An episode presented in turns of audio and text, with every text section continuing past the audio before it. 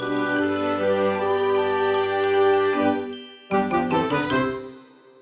ローツーザーメン皆さんこんにちは。ドイツ語講師の小町です。さて、もうですね、なんと2月も末に近づいてきたわけなんですけど、皆さんいかがお過ごしでしょうか？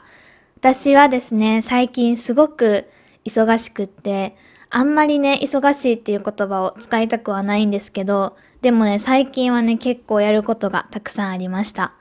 ちなみに、忙しいっていう話でいくと、日本人の人ってですね、よくそのベシェフティクトっていう単語を使うと思うんですけど、ich bin beschäftigt あ、ドイツ語でね、忙しいって言いたいときに、ich bin beschäftigt っていうのはですね、こう何かに取り組んでて、こう何かにすごくこう頑張ってて従事していて忙しいみたいな感じなので、例えばそのなんか今日予定がめちゃくちゃ詰まってて忙しいっていうのは、ベシェフティックに入るかって言われるとそうでもなかったりします。そういう時はじゃあどういうふうに言えばいいのかっていうと、例えば、ich habe heute keine Zeit。私は今日時間がありませんとか、あとはですね、ich habe heute viel zu tun。ich habe heute viel zu tun。やることがたくさんあります。たくさんやらないといけないです。みたいな感じですよね。っていうふうに言った方がすごくこう自然です。こう、bist du beschäftigt とか、ich bin beschäftigt とかよく聞くし、で、それで何言ってるかっていうのはすごくわかるんですけど、その日本語の忙しいイコールベシェフティクトではないっていうのをね、少しこう念頭に入れておくといいのかなと思ったりします。で、何の話だっけ？あ、そうそう。私がね、こう最近やることがたくさんあったわけですよ。で、この私の忙しいっていうのは、この Future to Haven っていうよりかは、どちらかというと Beschäftigt の方が合うのかなと思うんですけど、その理由をですね、今から皆さんにお話ししようと思います。Und jetzt Ankündigungen. Und jetzt Ankündigungen. はい、皆さん何言ってるか分かったでしょうか？アンクンディグンク、なかなか難しい単語で知らない人も多いんじゃないかなと思うんですけど、今日はですね、ここのコーナーでお知らせっていうのをしていこうと思います。お知らせとか告知とかそういった意味合いをね、アンクンディグンクっていうのが持っています。さて、私がですね、最近すごく忙しかった理由なんですけど、まあ、私が忙しいって言うと、もう大抵フォルモントのことしかないんですけど、なんならフォルモントのことしかやっていないような毎日なので、何かお知らせするにしてもね、それぐらいしかないかなと思うんですけど、今回はやっぱりフォルモントのことになります。フォルモントでですね、こうコースが一応今4つあるんですね。プライベートコース、会話コース、テキストコース、少人数レッスンっていうのがあります。はじめに言った3つのコースですね。プライベート、会話、テキストっていうのがマンツーマンレッスン。少人数レッスンっていうのはグループレッスンになっています。そのマンツーマンレッスンの中の会話コースっていうのが実は3月からガラッと形がね、変わります。ガラッと形が変わるって言っても内容が何か変わるわけではなくて内容は今まで通りです。会話コースっていうのはドイツ語力アーツ倍以上の人をね対象にしているんですけど、1回20分のほとんどドイツ語のオールドイツ語の会話レッスンっていうのが月に5回、10回受けれるコースです。5回か10回か、で3月からは一応15回っていうのも増えるんですけど、15回にするかっていうのはもう自分のね、皆さんの好きなように決めてもらえたらいいかなと思います。だいたい週1ぐらいがいいかなっていう人は5回で大丈夫だし、もっとたくさんやりたいなっていう人は10回、15回ね、選択してもらえたらいいかなと思います。このね、会話コースが実は私がこの4つコースを作ってきた中で、一番自分自身がドイツ語学習者だった時に、まあ今も学習者なんですけど、のフルモントで勉強している皆さんぐらいの学習者だった時に一番こう心から欲しいなって思っていたコースでした。私は大学でドイツ語を勉強していて、で、そのおかげでドイツ留学に行けたわけなんですけど、ドイツ留学に行くまでドイツ語をネイティブの人とか、あとその同じ学校のクラスのみんな以外の人と話した経験っていうのが、あのね、ゼロでした。びっくりするかもしれないし、私も今でも思い出してびっくりするんですけど、よくそれで行ったなっていう感じなんですけど、でも本当にね、経験がゼロでした。で、やっぱりいくら大学で専攻としてやっているって言っても、そのね、すごく小さい会話練習みたいなのはするんですけど、いわゆるフリートークですよね。なんかその何も題材とかなしに自分の意見を喋ってみるとか、自分で何かをこう口から発する同じこと言ってるんですけど、っていう経験がもうゼロでした。なので私のレッスンではなるべく最近あったこととかをドイツ語で毎回話してもらったりとか、何かテキストを読むんだったら読んだ感想っていうのをね、ドイツ語で話してもらったり、自分の頭で考えていることを口に出すっていう練習を最近はなるべくするようにしてるんですけど、やっぱりね、こう多分大学とかだと人数も多かったりするので難しいなっていうのは今でも分かったりするんですけど、で、かつ、課外でね、その学校以外の活動で、そういうのにも何も関わってこなかったので、多分大学生だったので、頑張れば、そのドイツ語圏から来ている留学生の人とかとね、知り合えたと思うんですけど、全然知り合えなくて、知り合えなくてっていう言い方は、すごくなんか自分が知り合えなくて困ってたっていう感じなんですけど、自分から何も動こうとしていなくて、そもそも。っていうような学生でした。で、ドイツに行くじゃないですか。で、ドイツ留学とかドイツにワーホリに行くとドイツ語は上手くなるっていうのは一理あったし、私も確かにその中の一人なんですけど、それって、あのね、本当にね、人によると思います。別にドイツ語圏のその自分が住んでいる地域の中で友達いなくても生活ってできるんですよね。私東京に住んでて東京にほとんど友達いないんですけど、でもこんな感じでね、こう一人でこうぬくぬくとやっています。なので別に日本がドイツになったからと言って、じゃあ急にドイツ語喋れるようになるのかって言ったらそういうわけでもないです。スーパーでの最後のなんかチュースとかの会話ぐらいは上手くなるかもしれないですけど、日本じゃないのでね。でもそれ以外ですね、ドイツ人の友達とか何かそういうつながりがない限り、向こうでもなかなかドイツ語を話す機会っていうのは意外となかったりします。まあ、私はね、すごく単純な楽観的な人間なので、ドイツに行けば喋れるようになるっていう考えだったんですね。でもやっぱりそのドイツの人と知り合う機会があったとしても、そこでこう仲良くなってたくさん喋るまでって、やっぱりこう日本で友達を作るのと同じような感じですよね。友達をね、作るのはね、時間がかかるんですよ。これはね、ドイツ留学で私が一番学んだことです。こう今まですごく何気なく生きてきたけど、友達がいることってもう素晴らしいことだなっていうのをね、留学で経験しました。で、すごく自分の中でもいろんな気持ちがあるんですよね。ドイツ語を喋って練習したいけど、私の気持ち的になんかそのあんまり仲良くない子とか、あと多分あっちも私にそんなに興味ないだろうなっていうような人と一緒になんかこう、どうも盛り上がれないなとか、あとはその自分がドイツ語を喋りたいがために友達を作るのって、なんかその手段と目的が逆だよなとか、あれでもそれを抜いたらどういう風に友達って作ればいいんだっけみたいな感じで、初めの3ヶ月ぐらいは、ドイツ語を話す機会がドイツに住んでいるにもかかわらず、ほとんどありませんでした。それこそその語学コースの同じクラスメートぐらいですよね。でもやっぱり学習者同士なので、あんまりこの自分の中で満足するような会話とかではなくて、ああ、もっと話したいな、でも友達そのために作らないといけないのってなんか違うよなって考えたり、すごくモヤモヤしていました。ちょっとね、前置きが長くなってしまっているんですけど、この会話コースっていうのは要するにですね、そういう私のために作ったようなコースです。その、なんかね、ドイツ語を話すためには、やっぱりその人っていうのが必要なわけですよ。で、その人を作るのって、いろんな方法があると思うし、タンデムとかもね、私は全然否定する気じゃないんですけど、私みたいに人付き合いっていうのにかなり消極的な人はですね、多分結構その友達作りとかですごい大きな壁をね、感じてしまうと思うんですよ。だから私は今もそうなんですけど、お金とか対価を支払うことによってドイツ語を話す場をレッスンっていう形で受ける方が自分の気持ち的になんかすごく楽なんですね。なんかそのドイツ語を話したいから会おうよとか、そそんなこと言う人いないと思うんですけど、でもなんかその自分の心の中でそういう風に思ってしまう状態っていうのがすごくなんかこう心、気持ち的に嫌で、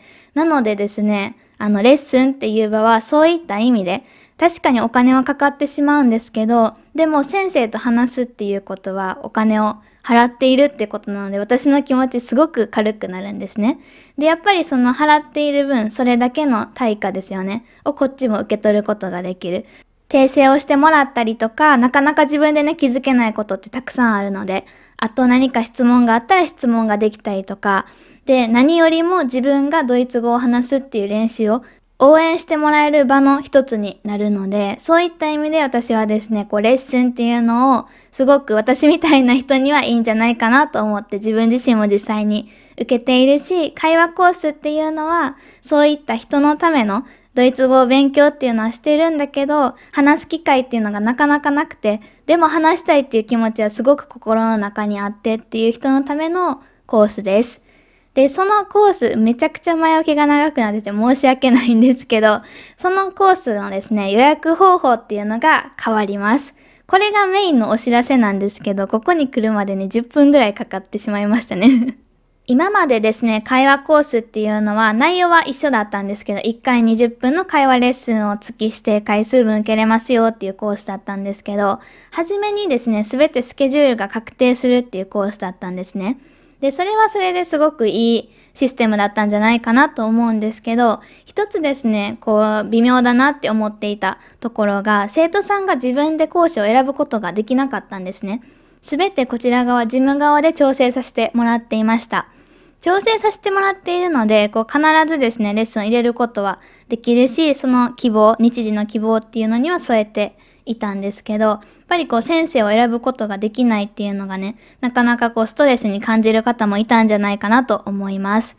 で、この会話コースの予約システムっていうのをずっとこう開発してきたんですね。私じゃなくて外部のエンジニアさんがいるんですけど、その方と一緒に1年半前ぐらいからずっとああでもないこうでもないって言いながら作ってきました。で、それがやっと最近ですね、運用ができるような段階になって、2月、今月からですよね。今月は使用期間として運転していて、来月3月からはもうすべてですね、全面的に新予約システムの方に移行します。なので変わるのは何かっていうと、今まではですね、回数を指定してもらって、どの先生といつレッスンをするかっていうのをすべてジムで月初にまとめて作っていたんですけど、これからは皆さんにはチケットを購入してもらう形になります。5枚、10枚、15枚、こう指定回数分のですね、希望回数分のチケットを購入してもらえると、チケットっていうのがマイページに追加されます。マイページに追加されたチケットを使って、マイページからいろんな講師、の予定一覧を見ることができるので、その場で簡単に予約することができます。予約は別に初めにまとめてしても大丈夫だし、自分の時間の空いている時に少しずつやっていってもらっても大丈夫です。チケットには有効期限っていうのがあって、例えばですね、今買ってもらえると3月分ですね、3月の多分30日ぐらいで切れるチケットになってくるんですけど、っていう有効期限がついているんですけど、有効期限は基本的に1ヶ月サイクルになっています。注意点は一つだけで月末ですよね。その有効期限を超えてしまうと残っているチケット分の繰り越しっていうのができないシステムになっているので、まあなるべくですね、そこまでに使い切ってもらえるとお得ですよというか、その本来の目的に添えているかなと思います。っていうような会話コースのですね、予約システムが実は完成していまして、それに伴っていろんなことがね、変わったりしていたので、最近私は少しだけ忙しかったです。いつもよりも。でもですね、本当にその今までこうすごく長い前置きだったように、それぐらいの前置きをこの場でパッと語れるほど会話コースっていうのにすごくですね、私自身が魅力を感じているコースでもあるし、心の底から一番ですね、私が受けたかったなって思うコースでもあるので、そういった意味では、すごく皆さんにね、おすすめしたいなと思って、この場で少しね、初めに告知させてもらいました。アカウント登録っていうのをすることによって、そのフォルモント独自のオリジナルのシステムっていうのを使うことになるんですね、予約システムを。そのログイン情報とかを登録してもらうことが、こう、まず一歩になってくるんですけど、会話コースのアカウント登録自体は無料になっています。ドイツ語力アーツバー以上の人で、そういった会話の機会っていうのが欲しいなって感じている人がいたらですね、アカウント登録自体はさっきも何回も言っているように無料なので、それだけでもやってもらって、アカウント登録してもらって自分のマイページに入ったらですね、どんな講師がいるのかとか、いつが空いているのかとか見ることができるのでよかったら活用してください。会話コースのアカウント登録の受付はですね、明日2月20日土曜日から始まります。その申し込みページというかアカウント登録ページっていうのを貼り付けておくので概要欄に。よかったら気になる方はですね、明日以降そのページから登録してもらえるとすごく嬉しいなと思っています。また、それに加えてですね、少人数レッスン、これは毎月言っていることでもあるんですけど、3月の少人数レッスン受付が、これもですね、明日20日の夜8時よりスタートします。日本時間です。いろんなですね、先生が今回は出してくれていて、私もですね、出しているんですけど、3月新しくスタートするクラスは、スピーキングクラスのみになります。スピーキングクラスですね、なかなかこうコスパのいいクラスだと思うので、興味のある方はぜひですね、参加してみてください。というわけで少しですね、告知が長くなってしまったんですけど、今日のテーマやっていこうと思います。よかったら最後まで聞いてください。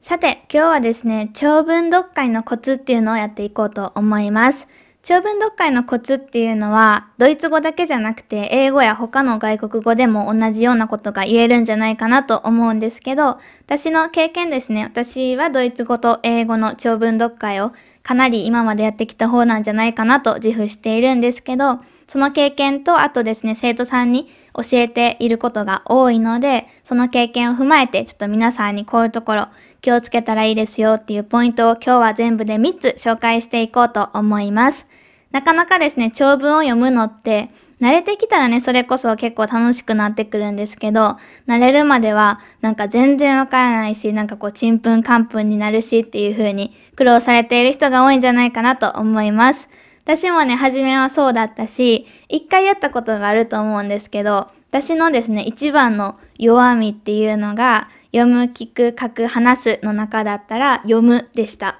でしたっていうか、今もそうだと思うんですけど、でもだいぶマシになってきたかなと思うんですけど、私がね、その、実際に読むっていうのがめちゃくちゃ苦手だったからこそ、いろんなことがね、教えることができるんじゃないかなと思っています。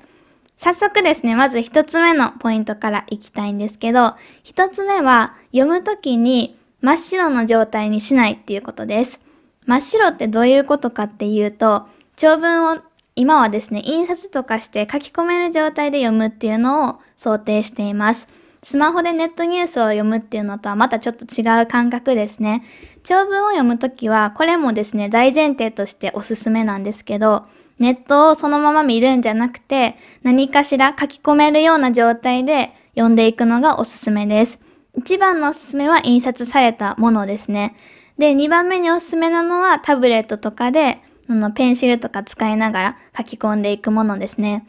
ペーパーレスっていう観点を考えると印刷しない方が環境とか考えるといいかなと思ったりもするんですけど、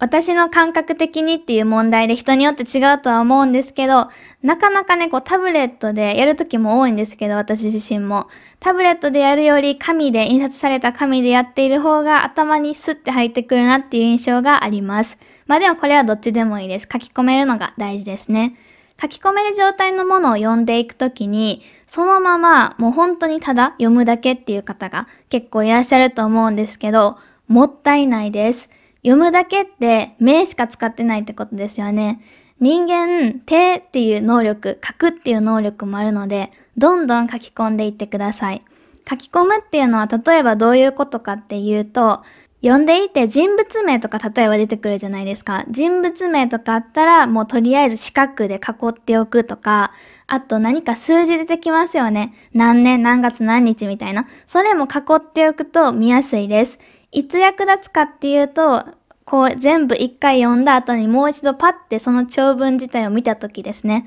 少しでも何かですね、囲ったりしていると目にやっぱりつきます。いくら後でここ、あの、こんなことしなくても自分は大丈夫だろうって思っててもね、やってると早くなるんですよ、そこが。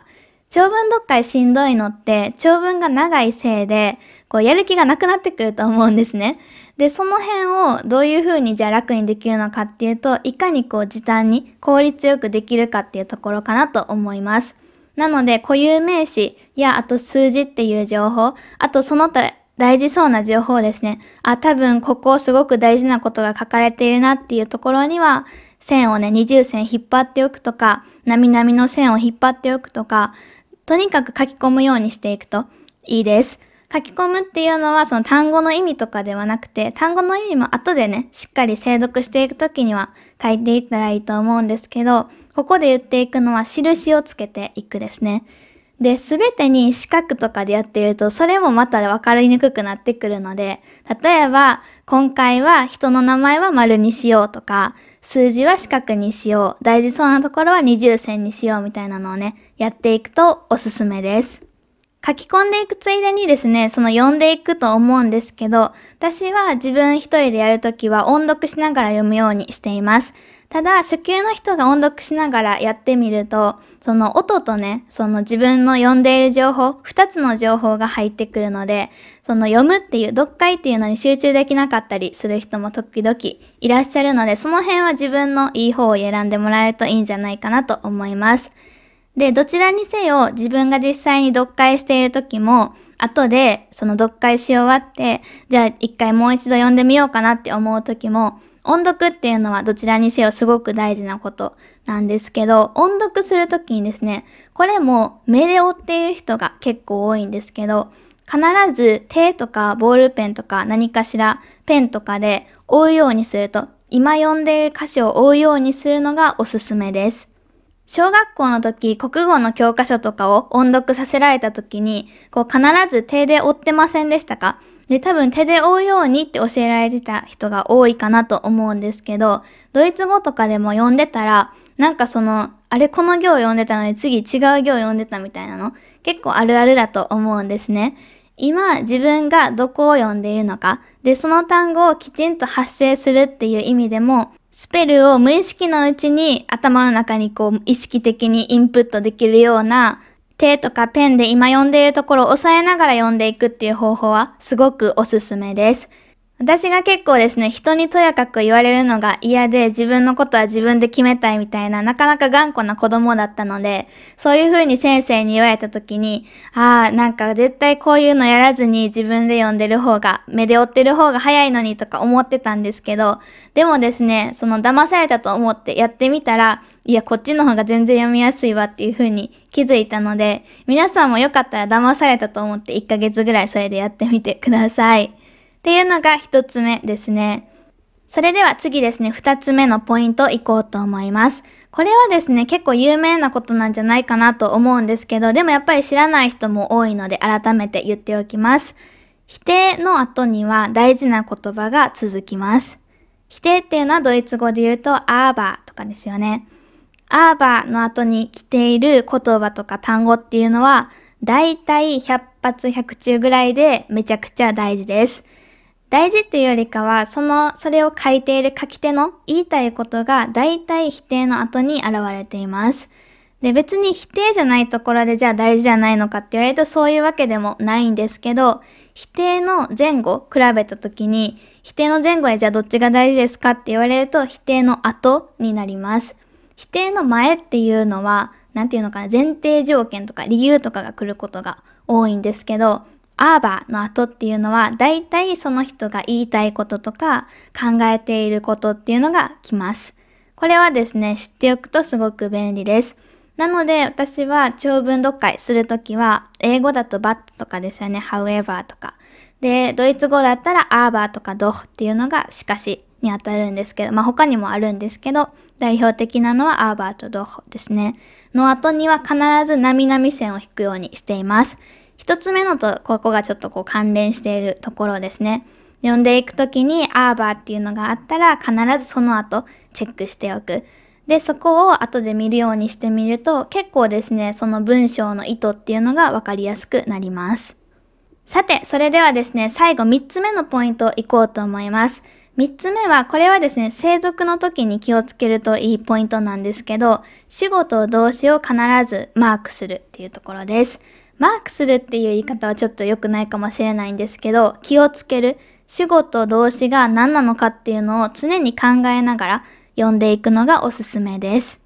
長文や何かテキストを読むときってすぐにわからない単語があったら調べるんじゃなくて、一回ですね、2、3回辞書なしの状態でしっかり全部読み込んでから、それでもわからなかった単語っていうのを読んでいく、その精読していくのがおすすめなんですけど、その精読の時ですよね。私は結構初級の生徒さんとかだったら全訳してきてもらうことが多いんですけど、日本語に全訳してきてくださいっていう宿題をすることが多いんですけど、主語と動詞が見極めれてない人は結構ね、内容が全然違う意味で取れてたりします。すごくネガティブなこと言っているのに、ポジティブなことって思っている人がいたり。で、そういう時に、大体ですね、そのキーとなる文章を一緒にじゃあ読んでみましょうかっていうと、主語が全然分かっていなかったりとか、動詞が見つけられていなかったりとか、っていう原因が結構ね、あったりします。なので、長文とか何かしらテキストを読むって、単語さえ知ってたら大丈夫でしょみたいな感じの人がね、多いかなと思うんですけど、実は単語を知ってても結構読み間違えている人って多いです。で、そこで出てくるのが文法ですよね。文法でも本当に初期の初期だと思うんですけど、主語と動詞は何ですかっていうのを常に頭に入れておくと。で、ここの文章の意味よくわからないなとか、なんとなく訳してみたけどなんか違う気がするなっていう時は、大体ですね、主語と動詞っていうのが理解できていない人が多いです。で、特にこれは初級ぐらいの人にね、起こる感じなんですけど、初級だから、あ、アインス、あ、ツバイぐらいのレベルの人ですよね。